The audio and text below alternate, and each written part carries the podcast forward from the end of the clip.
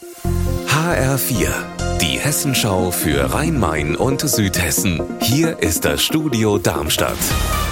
Mit Raphael Stiebeck, guten Tag. In Wiesbaden haben die Polizei und die Staatsanwaltschaft jetzt 5000 Euro Belohnung ausgesetzt im Zusammenhang mit einem ungelösten Mordfall vor zwei Jahren.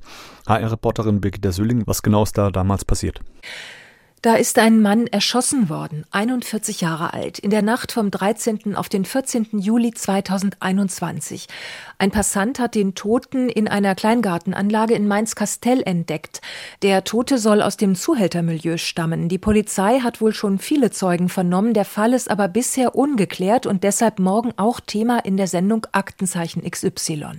In der Sendung geht es morgen auch noch um einen weiteren ungelösten Fall aus Hessen, einen Raubüberfall in Lorsch im Kreis Bergstraße. Worum geht's da? Ein maskierter Mann hat in Lorsch im Dezember 2021 einen Schreibwarenladen mit Postfiliale überfallen. Er hat die Angestellte mit Reizgas verletzt, hat sie bedroht und ist dann mit 5000 Euro aus der Kasse abgehauen. Eine Überwachungskamera hat diesen Raubüberfall gefilmt. Diese Bilder werden morgen in der Sendung gezeigt und die Polizei hofft, dass sich Zuschauer melden, die den Täter vielleicht erkannt haben. Wer in Frankfurt Opfer einer Straftat geworden ist, der findet nahe der Zeil Unterstützung im Trauma- und Opferzentrum und das seit inzwischen mehr als 20 Jahren. Jeder, der in irgendeiner Weise seelischen Schaden erlitten hat, kann dort Hilfe finden.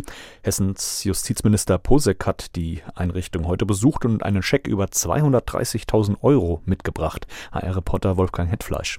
Damit kann der Verein, der das Trauma- und Opferzentrum trägt, zwei Drittel seines Etats abdecken. Als Traumaambulanz hat diese Einrichtung Fachkräfte, die Therapien anbieten. Das ist für eine Opferhilfe eher ungewöhnlich. Auch deshalb ist klar, diese Beratungsstelle wird gebraucht. Und nein, es läuft nicht alles nach Wunsch. Die Einrichtung wird nicht nur vom Land, sondern auch von Geldauflagen finanziert, die Gerichte und Staatsanwaltschaften in Strafverfahren verhängen können. Und diese Geldquelle, die sprudelt nicht mehr so wie früher.